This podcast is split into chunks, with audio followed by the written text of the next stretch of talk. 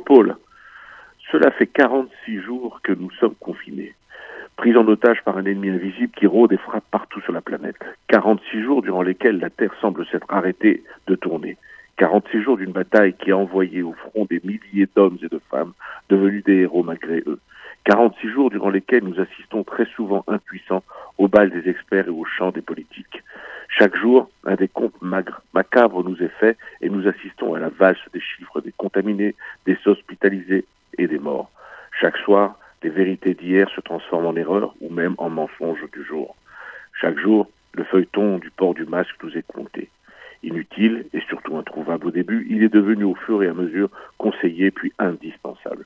Alors que la contamination se faisait, nous regardions nos héros, des personnels de santé et autres, aller au front sans protection digne de ce nom.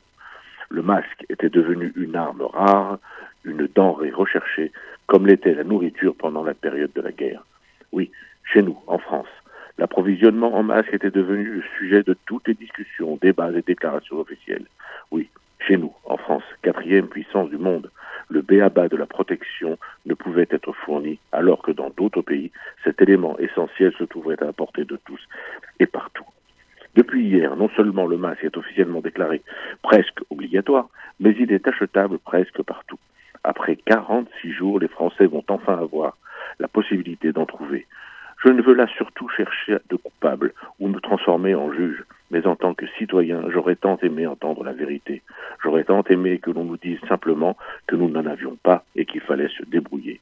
J'aurais tant aimé que l'on considère comme des êtres responsables plutôt que comme des pions qu'il fallait isoler.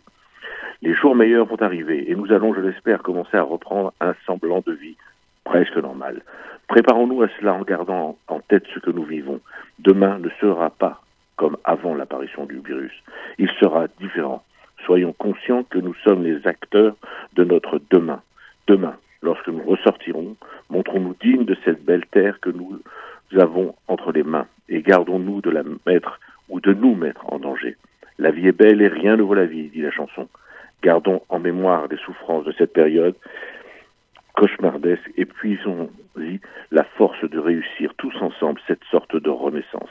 Après la nuit, il y a toujours le jour. Puissions-nous très vite le retrouver.